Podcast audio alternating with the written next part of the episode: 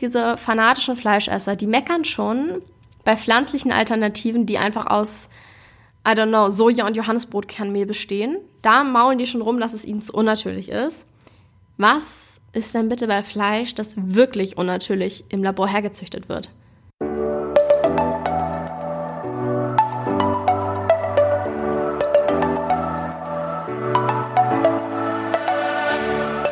Moin und herzlich willkommen zu einer neuen Folge des Eat Pussy Not Animals Podcast, der Podcast, der dir den Einstieg in die vegane Ernährung erleichtern soll. Moin Freunde und herzlich willkommen zu tatsächlich einer extrem spannenden Podcast-Folge von mir. Es soll heute nämlich um ein Thema gehen, mit dem ich mich bislang noch nicht so wirklich getraut habe zu beschäftigen, beziehungsweise ich bin es immer ein bisschen umgangen, weil ich das Thema, mh, mm, ja, weil ich tatsächlich selber noch nicht so ganz weiß, was ich darüber denke oder denken soll und wie ich das Ganze finde. Vielleicht habt ihr schon davon gehört, es ist ja aktuell ziemlich groß sogar in den Schlagzeilen, äh, muss ich sagen. Und zwar geht es in dieser Podcast-Folge um Clean Meat oder auch In-vitro-Meat oder In-vitro-Fleisch, kann man auch sagen. Also im Labor herangezüchtetes Fleisch. Ich denke, dass es besonders in den letzten Jahren immer mehr an ja, Bekanntheit erlangt hat und immer mehr in den Medien aufgetaucht ist, immer mehr Menschen darüber gesprochen haben. Und ich habe mich mal angesetzt und das ganze Thema ein bisschen ja, auseinandergenommen, recherchiert und möchte dazu am Ende auch noch ein persönliches Statement abgeben. Deshalb legen wir einfach mal direkt los, würde ich sagen. Also bei Clean Meat oder In-vitro-Fleisch handelt es sich auch, äh, um Fleisch, das aus tierischen Stammzellen gezüchtet wird. Also die Grundlage ist quasi ein Muskelgewebe, was einem lebenden ja, Spendertier, kann man sagen, entnommen wird. Und diese Stammzellen werden dann in einem Bioreaktor mit Hilfe eines Nährmediums kultiviert, also im Labor herangezüchtet. Bedeutet also, dass es Fleisch geben kann, ohne das damit verbundene Tierleid ohne Schwänze abschneiden, schnell bekürzen, einsperren, auf engstem Raum zusammenhalten, quälen, auf ekelhafteste Art und Weise töten. Das wäre natürlich ein riesiger, riesiger, riesiger Fortschritt, gerade auch für die Klimabelastung, weil, wie wir ja wissen, hat der Konsum von tierischen Produkten eine riesengroße, sehr, sehr negative Auswirkung auf das Klima, auf unseren Planeten, auf Umweltverschmutzung und so weiter. Ich habe dazu schon mal ausführlich was gesagt. Gibt es auch sehr coole Dokumentation zu. Guckt euch gerne Cowspiracy an, falls ihr da mehr drüber erfahren möchtet. Gibt es auf Netflix. Klingt also zunächst schon mal nicht schlecht. Und ist auch schon ziemlich, ziemlich lange ein Thema, ohne dass ich persönlich davon wusste. Weil schon 2008 das muss man sich mal reinziehen. 2008 habe ich nicht mal ansatzweise darüber nachgedacht, vegetarisch zu werden. Das war noch meilenweit entfernt. Da war ich zehn Jahre alt, also wow. Ähm, da hat schon Peter USA einen Preis in Höhe von eine Million Dollar angesetzt, ausgeschrieben für denjenigen, der ein tierleidfreies Hähnchenfleisch auf den Markt bringt. Damals hat es niemand gewonnen direkt, aber seitdem hat die Forschung schon extrem große Fortschritte gemacht. Denn äh, es gibt bereits mehrere Unternehmen, die sich damit befassen und da weiter dran forschen. So das erste, quasi so das Proof of Concept, gab es schon 2013. Da hat der niederländische Pharmakologe Mark Post, weiß jetzt nicht, ob man den so ausspricht, ähm, den ersten Burger aus der Petrischale präsentiert. Damals wurden von einem Rind Stammzellen entnommen und wurden dann eben zu Muskelfasern herangezüchtet. Damals, und das ist halt so crazy, hatte dieser Burger 250.000 Euro gekostet. Also so, lol, okay. Wow, teurer als ein Auto, als manche Autos. Sehr crazy. Äh, 2015, also zwei Jahre später, hat dann das Startup-Unternehmen Mosamid, da ist der Mark Post Mitbegründer und wissenschaftlicher Leiter, der hat es dann schon bekannt gegeben, dass ein Burger jetzt nur noch 70 Euro kostet und mittlerweile kostet so ein Burger ungefähr 9 Euro. Also immer noch wesentlich teurer als ein konventioneller Fleischburger, aber auf jeden Fall besser als 250.000, würde ich mal behaupten, ne? Denn das ist halt super wichtig, weil nur wenn das Fleisch wirklich günstig ist, kann es halt eine Alternative zu konventionell hergestelltem Fleisch bieten. So wissen wir alle, auch so ein Beyond Meat Burger kostet, I don't know, 5 Euro oder zwei kosten 5 Euro, wo sich halt manche auch schon denken, ja, nee, kaufe ich lieber den für, keine Ahnung, 60 Cent. Das ist jetzt vielleicht ein bisschen übertrieben, aber ihr wisst, glaube ich, worauf ich hinaus will. Deshalb ist es halt super wichtig, dass das ähm, ja immer günstiger wird, sage ich mal. So, dann gibt es ein weiteres Unternehmen, ein amerikanisches Unternehmen, Memphis Meats. Die haben 2016 äh, sehr echt, in Anführungszeichen, aussehende Fleischbällchen hergestellt. Da wurden die Muskelzellen vor allem von Schweinen und Rindern entnommen und anscheinend war das vom Geschmack, der Struktur und den Eigenschaften nicht von konventionellem Fleisch zu unterscheiden. Und Memphis Meat spielt einfach auch eine Vorreiterrolle bei der Entwicklung von Geflügelfleisch. Die haben 2017 schon erstmals Hähnchen- und Entenfleisch aus Zellkulturen hergestellt. Und ich finde es super krass, weil das alles ja doch inzwischen relativ weit in der Vergangenheit liegt so. Also wurde jetzt schon ewig dran geforscht. Ich meine, 2008 hat das Ganze überhaupt schon mal Fuß gefasst sozusagen. Und seitdem ist sehr, sehr, sehr, sehr viel passiert. Das finde ich auf jeden Fall crazy. Ich werde euch mal in den Shownotes ein ähm, Video verlinken. Da kann man sich das Ganze auch mal anschauen, wie das so aussieht. Ein bisschen gruselig, muss ich sagen. Dann gibt es noch das israelische Startup Supermeat. Die haben sogar die Vision, dass Verbraucher das Fleisch irgendwann einfach zu Hause selber herstellen können. Das finde ich eine ganz gruselige Vorstellung. Stell dir vor, du stehst in einer Küche und dann züchtest du da dein Fleisch her. Ist doch crazy, oder? Also, I don't know. So wie, wir ziehen keine Sprossen mehr, sondern wir, wir züchten unser Fleisch im Kühlschrank. Irgendwie creepy. Aber gut. Da hat zum Beispiel auch Wiesenhof rein investiert. Also die scheinen diese Vision auch äh, ganz gut zu finden. Problem bei der ganzen Sache ist, oder die größte Herausforderung, sagen wir mal, ist äh, dass man eine Alternative entwickeln muss zu fötalem oder fetalem Kälberserum. Das ist nämlich ein Bestandteil von Nährmedien für Zellkulturen sowie Gewebezüchtung und kommt halt eben bei der Entwicklung von kultiviertem Fleisch zum Einsatz.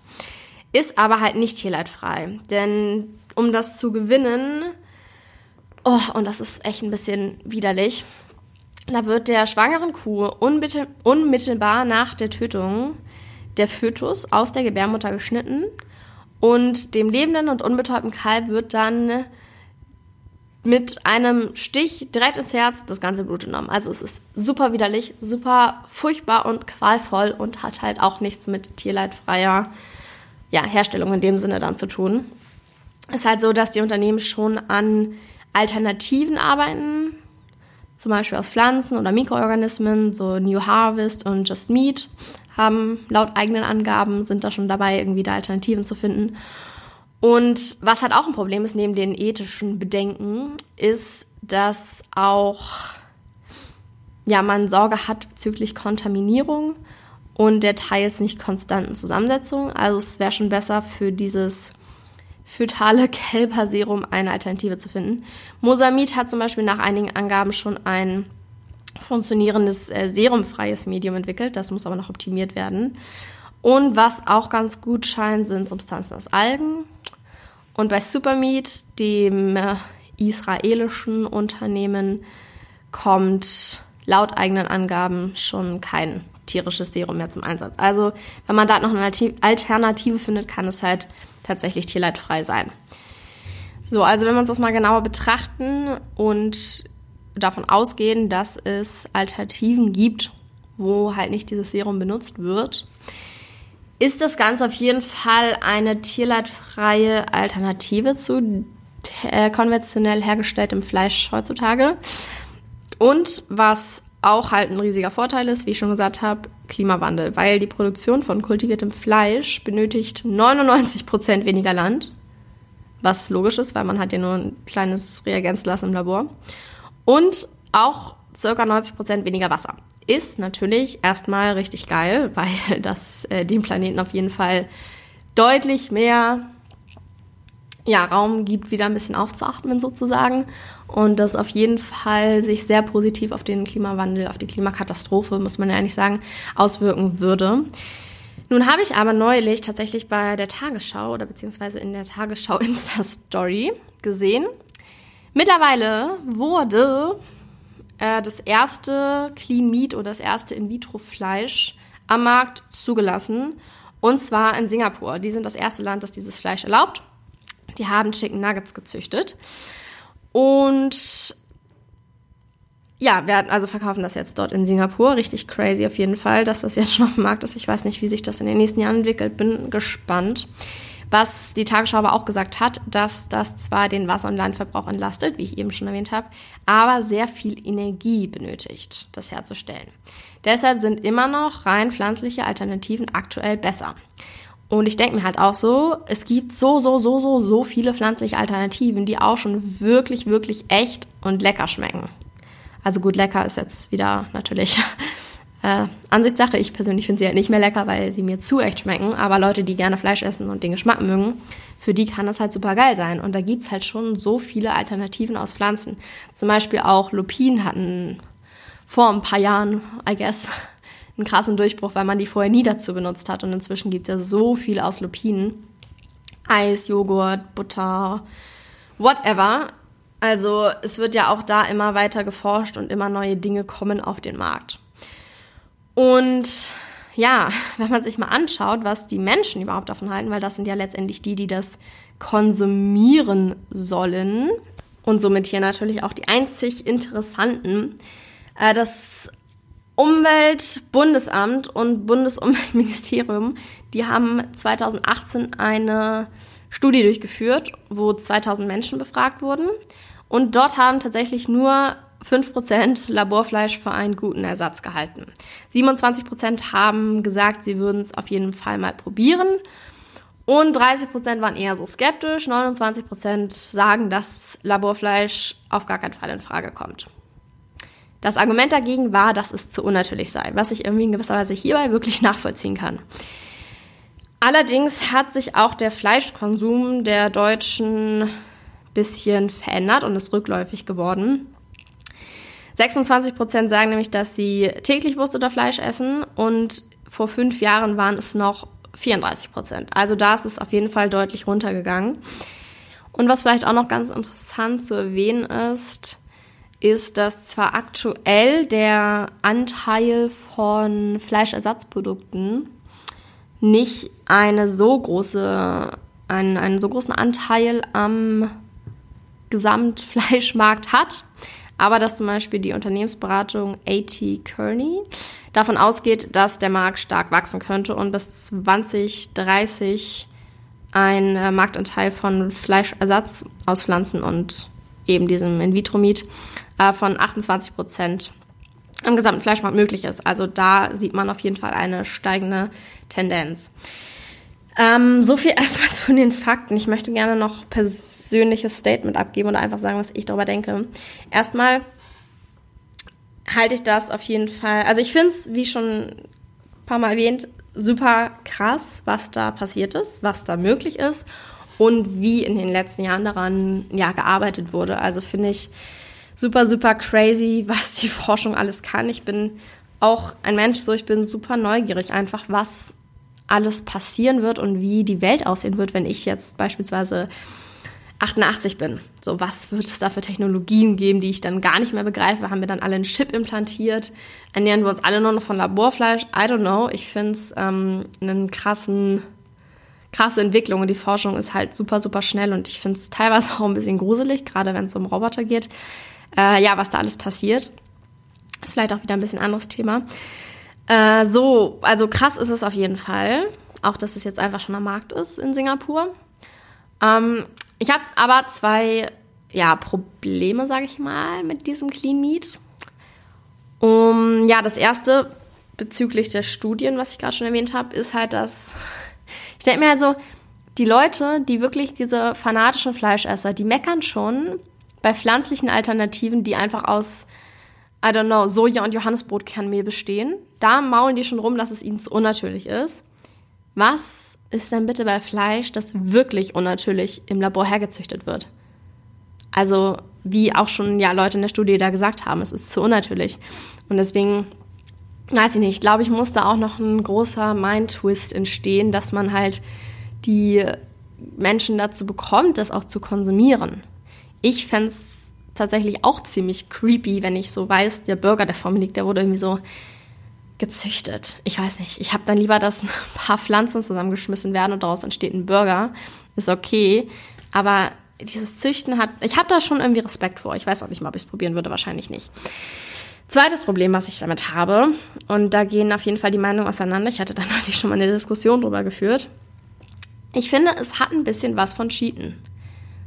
Es ist heutzutage so unfassbar einfach, vegan zu leben. Und wenn alle Menschen vegan leben würden, dann wäre es noch unfassbar viel fucking einfacher, weil dann noch mehr an pflanzlichen Alternativen geforscht werden würde. Aber nein, der Mensch, der Fleischfresser, muss halt wieder sich irgendwie einen Weg suchen, wie er doch sein Fleisch bekommt. So, das hat ein bisschen was von diesem, oh, ich kann einfach nicht ohne Fleisch leben, deswegen muss ich mir jetzt hier eins züchten, weil sonst geht es einfach nicht. Ich denke mir so, Alter, sei einfach vegan, so, das ist halt, es ist nicht schwierig und es ist möglich und es hat, also ich, ich finde einfach, es gibt tatsächlich auch irgendwie andere Dinge, an denen man forschen könnte als sich jetzt ein künstliches Fleisch herzustellen, wenn halt die Möglichkeit besteht, auch einfach Pflanzen zu essen. Wisst ihr, was ich meine? Ich weiß nicht. Wahrscheinlich gehen dann die Meinungen voll auseinander. Und vielleicht denkt man jetzt auch so, oh mein Gott, jetzt wird schon eine TV hergestellt und die Frau meckert immer noch darüber rum. Aber das ist halt irgendwie so ein bisschen so ein Hintergedanke von mir, den ich habe, dass ich mir so denke, warum seid ihr nicht einfach vegan, Leute? Es ist doch nicht schwierig. Also warum müsst ihr jetzt irgendwie da noch so ein künstliches Fleisch herstellen, wenn man noch einfach Pflanzen essen kann. I don't really get it. Ich finde, das ist so ein bisschen, weiß ich nicht, falsch eingesetzt. I don't know. Ich bin halt wirklich gespannt, wie das ankommt. Wenn das tatsächlich dann mehr Menschen essen und dadurch der Planet irgendwie sich erholt, dadurch viel, viel, viel weniger Tiere getötet werden, dann finde ich das natürlich auch geil. So, natürlich ist das cool, weil das ist ja auch irgendwie das Ziel, was ich habe, dass irgendwie diese Erde gerettet wird, grob gesagt. Und das würde auf jeden Fall dazu führen. Und das ist natürlich geil. Aber das ist halt trotzdem dieser Hintergedanke, den ich damit habe, dass ich mir so denke, seid doch einfach vegan. Lebt doch einfach nachhaltiger. Da müsst ihr auch nicht an sowas forschen. Aber gut, wenn es für manche Leute die einzige Alternative ist, dann sollen sie halt ihr Laborfleisch essen. Wenn es dadurch besser wird, dann bin ich auch happy. I don't know. Per se ist es ja auch schon vegan, weil halt kein Tierleid dahinter steckt. Zumindest wenn man dieses Kälber-Serum-Dings da austauscht. Ich sehe es auch tatsächlich als zukunftstauglich. Also ich denke, wenn mehr noch ähm, die Leute ein Open Mind dafür bekommen und mehr als 5% sagen, dass es in Frage kommt, dann kann ich mir schon vorstellen, dass sie in ein paar Jahren alle, also nicht alle, ich werde das nicht tun, aber die Fleischesser, die jetzt Fleisch essen, dass die dann in ein paar Jahren dieses Clean Meat halt zu sich nehmen. Jo, und jetzt würde mich auch mal deine Meinung interessieren, lieber Zuhörer, liebe Zuhörerin. Äh, was hältst denn du von der ganzen Sache? Bist du eher so auf meiner Seite? Hm, ja, irgendwie cheaten, irgendwie zwar cool, aber irgendwie auch nicht so das Superwahre? Oder bist du so geil, endlich eine Alternative für alle Menschen, die einfach nicht loskommen vom Fleisch? Und was mich auch interessieren würde, würdest du es essen? Würdest du es probieren? Weil ich denke mir so, wenn es irgendwann wirklich so super konventionell im Supermarkt gekauft wird und günstig ist, vielleicht würde ich schon mal probieren. Einfach um zu wissen, wie es schmeckt. Aber ich würde auf jeden Fall nicht auf Dauer das essen, weil ich brauche das nicht. Ich brauche theoretisch auch keine Pflanzenburger. So, das ist mehr so ein Goodie. Ja, das ist mein Point dazu. Ich äh, freue mich, dass du bis hierhin zugehört hast. Vielen, vielen Dank dafür. Und ja, schreib mir gerne auf Instagram at kara-drummond- Mich interessieren auf jeden Fall andere Meinungen dazu. Ich finde das alles insgesamt ein super spannendes Thema. Und ich wünsche euch noch einen wunderschönen Tag, morgen, Mittag, Abend, was auch immer. Wir hören uns in der nächsten Podcast-Folge. Macht's gut. Ciao, ciao.